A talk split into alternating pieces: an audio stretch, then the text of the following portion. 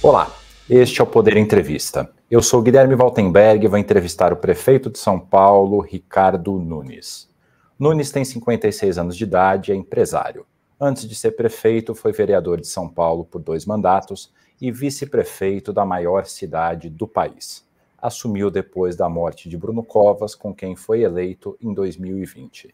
Prefeito, obrigado por ter aceitado o convite para essa entrevista. Obrigado, obrigado, Guilherme. Obrigado ao Poder 360. Muito bom poder falar aqui com vocês um pouco. Agradeço a oportunidade. E agradeço também a todos os web espectadores que assistem este programa. Essa entrevista é realizada ao vivo por videoconferência no estúdio do Poder 360 em Brasília, em 23 de novembro de 2023. E para ficar sempre bem informado, inscreva-se no canal do Poder 360, ative as notificações e não perca nenhuma informação relevante. E eu começo a entrevista perguntando, prefeito Ricardo Nunes, o senhor será candidato à reeleição no ano que vem e por que São Paulo deveria te reeleger? Guilherme, é natural que seja candidato à reeleição. Eu dei continuidade ao trabalho do prefeito Bruno Covas e a cidade chegou num patamar hoje importante da sua saúde financeira e capacidade de realizar investimentos e é, prestar serviços para a população. Nós pegamos basicamente dois anos de pandemia. 2021 foi o ano onde teve o pico da pandemia. Ali, abril, maio, morriam 275 pessoas por dia na média móvel.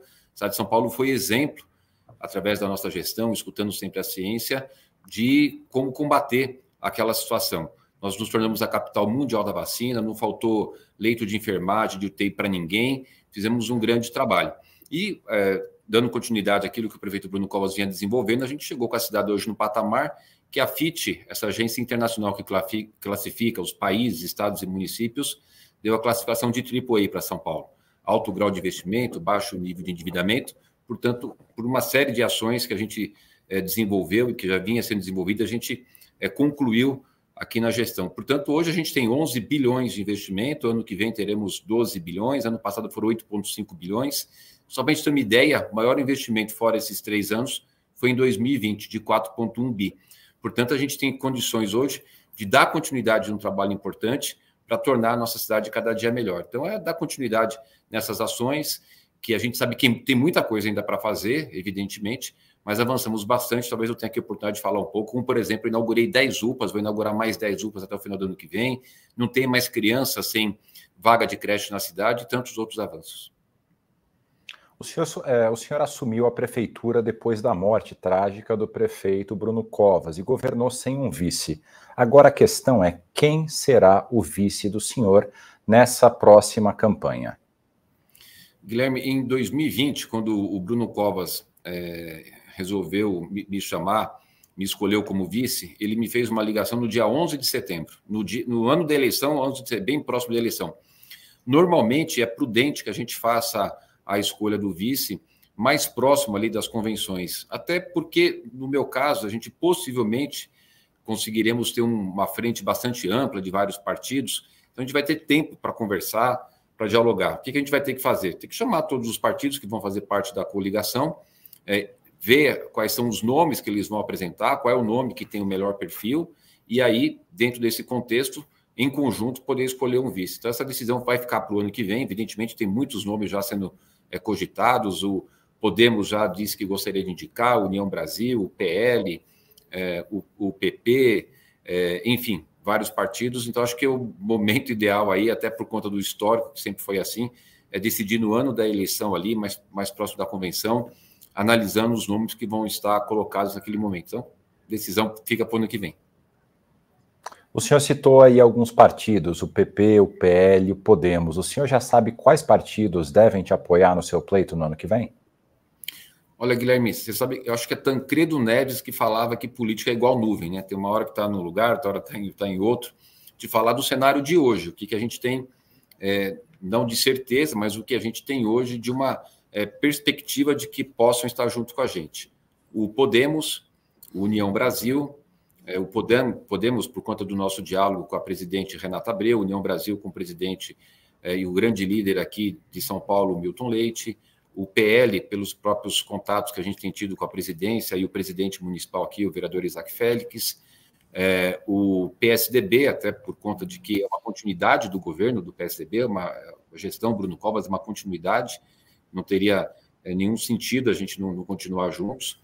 É, o MDB, meu partido, também o Republicanos, né, com uma conversa muito boa que a gente já teve com todas as lideranças e o presidente Marcos Pereira, o PP com o presidente nacional Ciro Nogueira também já é, dizendo da intenção de, de, estarmos juntos, o Solidariedade com o Paulinho da Força também já declarou que tem intenção de estar junto.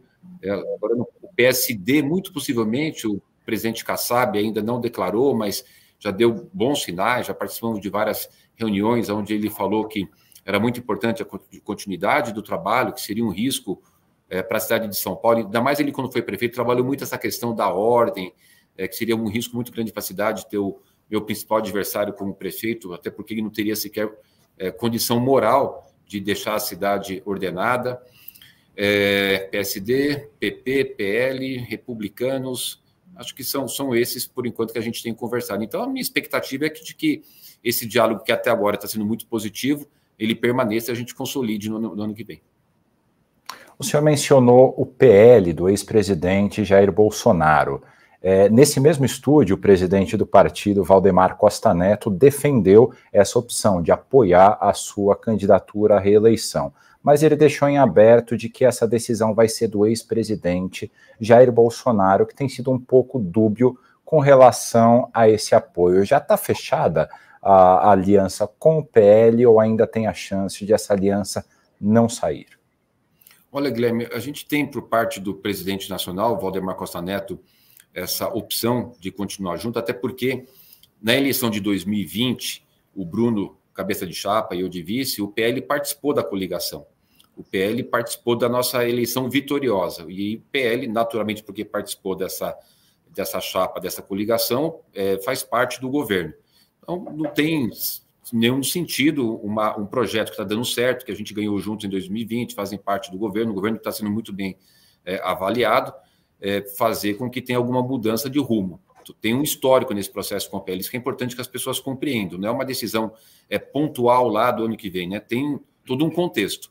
O presidente municipal também, o vereador Isaac Félix, já declarou de forma muito clara de que é, deseja que o PL esteja com a gente. Ele até já falou: o PL vai estar com o Ricardo Nunes. Mas, é lógico, tem que escutar uma liderança muito importante do PL, que é o seu presidente de honra, o, pre o presidente é, Bolsonaro, que eu também já fiz alguns diálogos, mas acho que o presidente Bolsonaro vai ter ali o tempo dele, e eu tenho a impressão de que o presidente Bolsonaro não vai também desconsiderar essa história do PL com relação a mim, ao governo, a ter participado da, da nossa campanha de 2020, do desejo dos, dos, seus líderes, da boa relação que a gente tem com todos os deputados, vereadores do PL, acho que isso vai ser levado em consideração e eu aguardo né, é, o apoio do presidente Jair Bolsonaro, mas é, ali no tempo dele, né, Guilherme? Vamos, vamos, vamos aguardar. Acho que é importante não, não antecipar, não pressionar, que vai ter o tempo dele, mas eu queria deixar muito claro essa questão desse histórico do PL junto com a gente, já participando da coligação, inclusive da eleição de 2020. E qual que vai ser o papel do ex-presidente Jair Bolsonaro na sua campanha?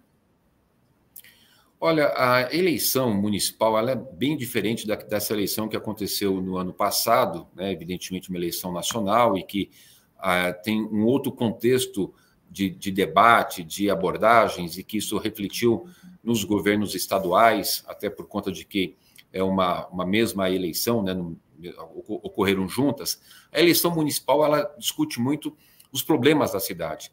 A mãe quer saber se vai ter vaga para o seu filho, né? E hoje na cidade de São Paulo tem vaga para todas as crianças, diferente de 2015, 2016, que eram 120 mil crianças esperando uma vaga de creche. Quer saber se a gente está ampliando as áreas de, de, parque, cuidando do meio ambiente, é, cuidando do asfalto, cuidando das questões de drenagem da cidade, cuidando da zeladoria, da habitação, da saúde. Ah, vai ser, sempre foi e vai continuar sendo, porque é onde as pessoas vivem, as pessoas vivem na cidade. Então passa a ser ali um tema focado na cidade. Então, dentro desse contexto de um tema focado na cidade, o que, que eu vou estar colocando para as pessoas é um agradecimento ao presidente Jair Bolsonaro de que no ano, no ano passado, aliás, no ano retrasado, nós conseguimos um acordo da Prefeitura de São Paulo com o governo federal com relação à dívida. A cidade de São Paulo pagava 280 milhões por mês de dívida e num acordo com o governo federal, o presidente Bolsonaro e eu, nós fizemos uma, uma, um, um, acerto é, de contas entre o campo de Marte e a dívida, nós tiramos 25 bilhões de dívida, então tem inclusive essa gratidão do reconhecimento desse trabalho importante do presidente Jair Bolsonaro para a cidade de São Paulo, que nos tirou aí um peso enorme. Imagine, pagava mais de 3 bilhões por ano de dívida. Então a gente liquidou isso, resolvemos uma questão judicial do campo de Marte. Eu tenho até esse agradecimento ao presidente Jair Bolsonaro foi um acordo histórico de fato, né, que há muito tempo a cidade de São Paulo buscava fazer um acordo com relação aí ao campo de Marte. Existe o maior uma da história, conta, né, o maior, maior da história, da... é verdade. É verdade. Existe uma conta que alguns apoiadores do senhor fazem que o ex-presidente mais atrapalha do que ajuda numa campanha municipal. Em função, ele, apesar de ter uma grande popularidade, também tem uma grande rejeição no final das contas, ele mais ajuda com a imagem dele ou mais atrapalha numa campanha como uma municipal do ano que vem? Olha, Guilherme, tem uma questão muito importante que eu tenho falado. É, o prefeito sou eu e eu sendo reeleito serei eu o prefeito, né? Não vai ser é, as pessoas que vão me apoiar ou as pessoas que vão apoiar o, o, meu é, adversário. Mas antes, tomar uma água aqui. Antes, fazer só uma uma, uma consideração, pegar a eleição de 2012. 2012, o prefeito eleito daquela época foi o, o Fernando Haddad. Fernando Haddad se apresentou como um candidato de centro, apresentou para a sociedade como uma imagem de centro. Professor universitário, ex-ministro, junto com o representante da direita no momento que naquela época a gente não tinha a, a liderança do presidente Bolsonaro na direita. Naquela época era o Paulo Maluf. E o, o, Fernando Haddad fez a foto dele com o Paulo Maluf, saiu em todos os jornais, né, todo mundo noticiou. Foi um, uma, uma imagem de centro trazendo a direita junto com ele. E foi uma eleição vitoriosa. Então, acho que a gente tem todo um contexto eleitoral, e aqui, se você pegar a eleição do ano passado, 2020, no primeiro turno, né, mesmo não sendo é, é, eleições totalmente diferentes, né, você tem toda uma questão sentimental nessa eleição é, nacional, aqui é mais discutir a cidade, mas só para a gente poder ter um embasamento, no primeiro turno, os votos do Tarcísio de Freitas, né, que representava ali mais à direita, e do Rodrigo Garcia, de centro, tiveram meio milhão de votos a mais do que o Haddad no primeiro turno para o governo do Estado. Então, a gente tem uma, uma, um eleitor aqui na cidade de São Paulo muito mais de centro e de direita, né? Porque as pessoas falam, ah, tem um eleitor de esquerda que o, o, o Haddad e o Lula ganharam no, no, segundo turno do Bolsonaro e, respectivamente, do Tarcísio, mas a leitura não é bem essa, né? A gente tem que fazer uma leitura mais daquele momento ali do primeiro turno que reflete melhor. Então, portanto, é, é, compartilhando aqui esse dado: meio milhão de votos a mais, a soma de votos de Tarcísio e Rodrigo Garcia no primeiro turno, frente ao candidato de esquerda, Fernando Haddad. E qual que deve ser o papel, falando agora do governador Tarcísio de Freitas, do governador, caso republicanos, que é o partido dele, de fato venha te apoiar. Qual vai ser o papel dele na sua campanha? Olha, Guilherme, o trabalho da prefeitura com o governo do estado, ele é intrínseco, ele acontece todos os dias. Né? Hoje eu já falei com o governador aqui é, por duas vezes. A questão de segurança, a questão de iluminação, a questão de mobilidade, é, a, a questão de cuidado de mananciais, todos os assuntos que envolvem a Prefeitura de São Paulo no seu dia a dia, no seu cotidiano, tem uma correlação com o governo do Estado. É muito importante esse trabalho conjunto de prefeitura e governo do Estado. Eu tenho uma relação com o Tarcísio é, muito boa, né? excepcional. Transcende até essa relação de é, governador e prefeito, tem até uma relação de amizade. Então, a, a, onde, onde vai aparecer o Tarcísio na campanha? Acho que é nessa questão de mostrar essa importância desse trabalho conjunto. É impossível você governar uma cidade sem estar alinhado com o governo do Estado, né? Ou, se não for o impossível, se for muito forte, é, vai ser algo não produtivo para a cidade esse alinhamento. É fundamental para a cidade de São Paulo ter uma gestão que esteja alinhada com o governo do Estado. O senhor mencionou em uma das suas respostas que o seu principal adversário, mesmo sem citar o nome dele, é o Guilherme Boulos, do PSOL, ele não teria condições morais de falar sobre ordem, né, que é um dos temas que o senhor elenca aí como sendo relevantes para a campanha do ano que vem. Por que, na sua opinião, Guilherme Boulos não tem condição de falar sobre ordem, questões de ordem na cidade de São Paulo? Olha, Guilherme, é pelo próprio histórico dele, né? Uma pessoa que hoje ele tenta dar uma impressão e passar um verniz de que é, não, não, não, praticou e não pratica invasões, mas estão aí, né? Não adianta. A história é história. Pega, por exemplo, a ocupação que ele fez em 2013 da Nova Palestina. Ele foi, ele liderou. Depois de 10 anos, inclusive, está lá, aquele local, tirou todas as árvores lá perto da represa Guarapiranga, tem lá é, alguma, algumas dezenas de barracos de lona, depois de 10 anos, né? Olha a política habitacional dele, ele quebrando lá a Fiesp, está filmado, deveria quebrar mais. No começo desse ano, ele ingressou com uma ação judicial contra a Prefeitura de São Paulo, que a gente não poderia tirar as barracas é, das ruas, das calçadas, e, e evidentemente trouxe um, todo um transtorno para a cidade.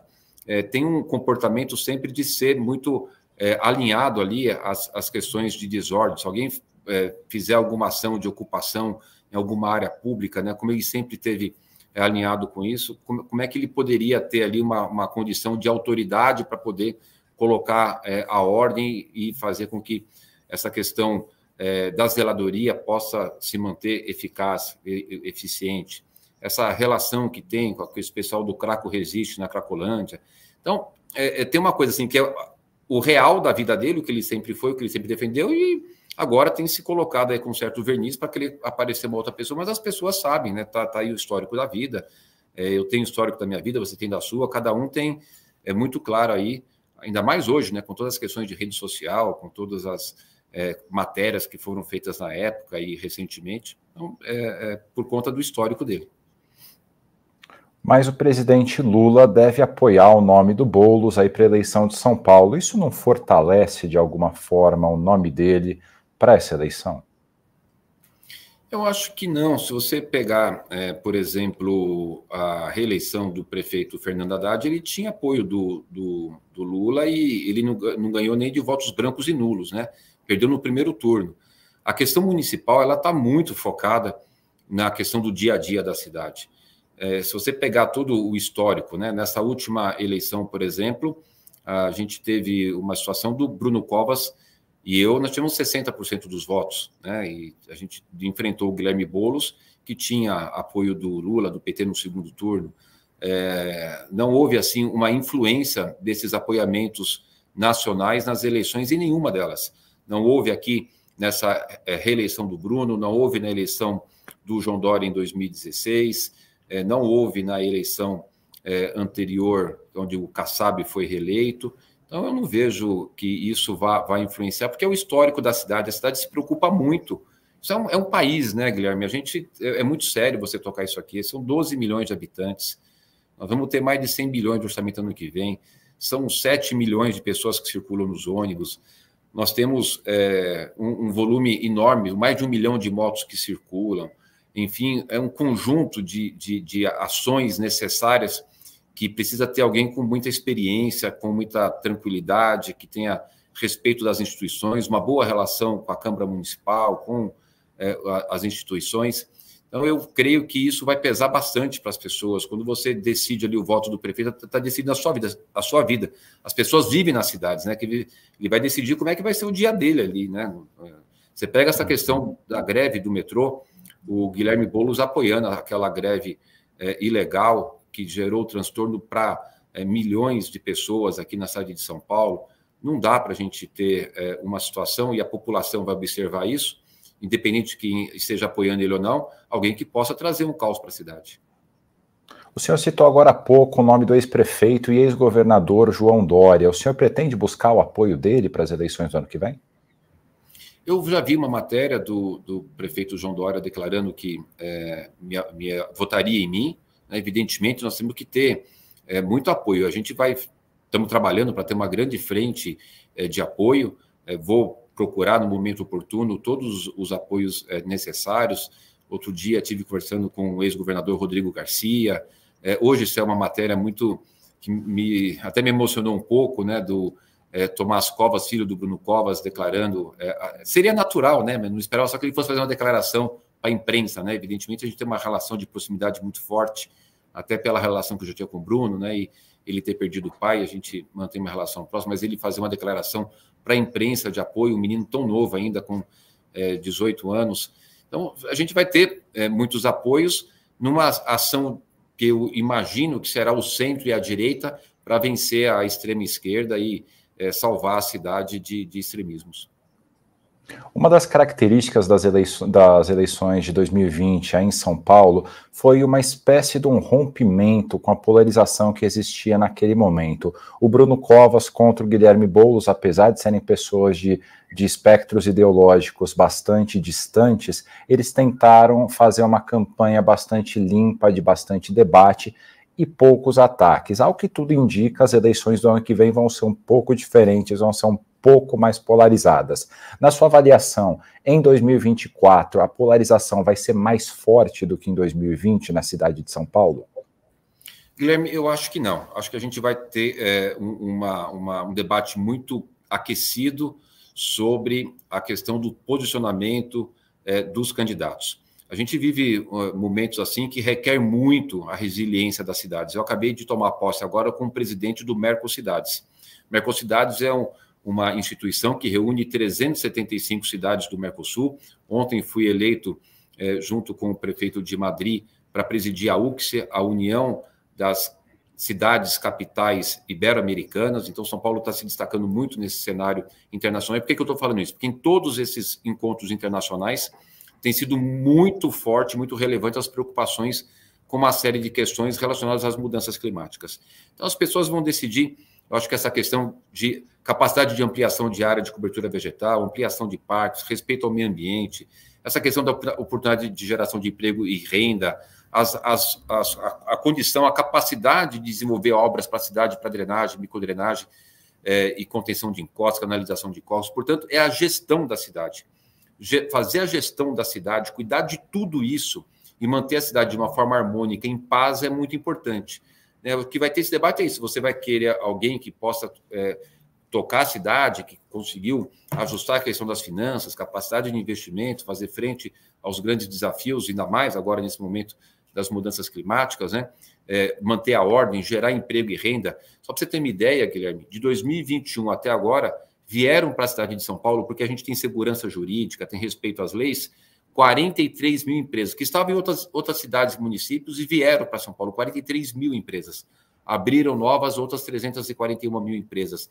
Então, o empreendedor, ele sabe que aqui ele tem é, um governo que respeita as leis, que tem é, um respeito enorme pela propriedade privada, pela capacidade das pessoas empreenderem e gerar emprego e renda na cidade. Ninguém é, pode imaginar o risco da gente ter uma desordem, afastar investidor, é, gerar na cidade aí um, um, problema grave com relação ao, à, à ordem, né? Eu sempre falo da, da, da bandeira do Brasil. Tem um, tá aqui a nossa bandeira do Brasil. Opa, tá aqui, tá aqui. A bandeira do Brasil, ela fala ali ordem e progresso. É preciso ter ordem para a gente ter progresso, né? Como está aqui a nossa bandeira de São Paulo, né? Que diz é, eu, eu não sou conduzido, eu conduzo. São Paulo sempre tem muito disso, né? De ser uma cidade empreendedora que gera oportunidades para as pessoas empreenderem aqui. A deputada federal Tabata Amaral está tentando viabilizar a candidatura dela prefeita pelo PSB. Na sua avaliação, ela é, ameaça mais a sua candidatura ou a candidatura do seu adversário Guilherme Boulos? É, difícil é, avaliar qual candidatura que, ameaçaria, né? Eu não saberia te dar essa resposta. Né? Eu sempre gosto de dar uma resposta assim quando eu tenho muita certeza dela. Se eu falar alguma coisa para você aqui, vai ser um chutômetro, não saberia é, avaliar. A gente vai ter que fazer pesquisa, entender como é que esse é, eleitorado se comporta, qual que é a, a, o perfil do eleitorado que eventualmente vá com ela. Eu não saberia agora, sinceramente, viu, te falar para quem, quem, qual eleitorado que ela atingiria mais, seria meu ou do, do, do adversário. A nossa entrevista está chegando ao fim, mas eu queria duas avaliações do senhor. A primeira, como é que o senhor avalia o primeiro ano de governo do terceiro mandato de Luiz Inácio Lula da Silva? Olha, é, tem alguma coisa que é importante a gente, a gente ter, que é o seguinte: para tudo acontecer de uma forma harmônica, as coisas conseguirem avançar, a questão da responsabilidade fiscal é algo fundamental. É como na conta da gente, se você tem ganha é, mil reais por mês e você gasta dois mil, você vai ter problema. Você vai entrar no cartão de crédito, você vai é, desestabilizar. Então, essa, essa questão foi uma coisa que a gente fez muito. Começou em 17, o Bruno desenvolveu. Eu cuidei muito da gente poder ter aqui a responsabilidade fiscal da, da saúde financeira da cidade, por isso a gente está possibilitando ter tantas obras. Hoje nós temos 1.300 obras acontecendo simultaneamente. E o que me preocupa desse primeiro ano do governo Lula é essa questão é, do rombo fiscal. Né? Passar de 170 bilhões é algo preocupante, essa conta vai acabar vindo em algum momento, a gente pode ter uma, uma sensação inicial por conta de alguns é, serviços entregues agora, mas a, a, conta vai acabar vindo. Como a gente pegar o cartão de crédito, começar a gastar, é muito legal, mas a hora que chega a fatura, aí começa a, a sofrer a, o amargor das ações não responsáveis com relação à questão da responsabilidade fiscal. E do Tarcísio, como é que o senhor avalia o primeiro ano?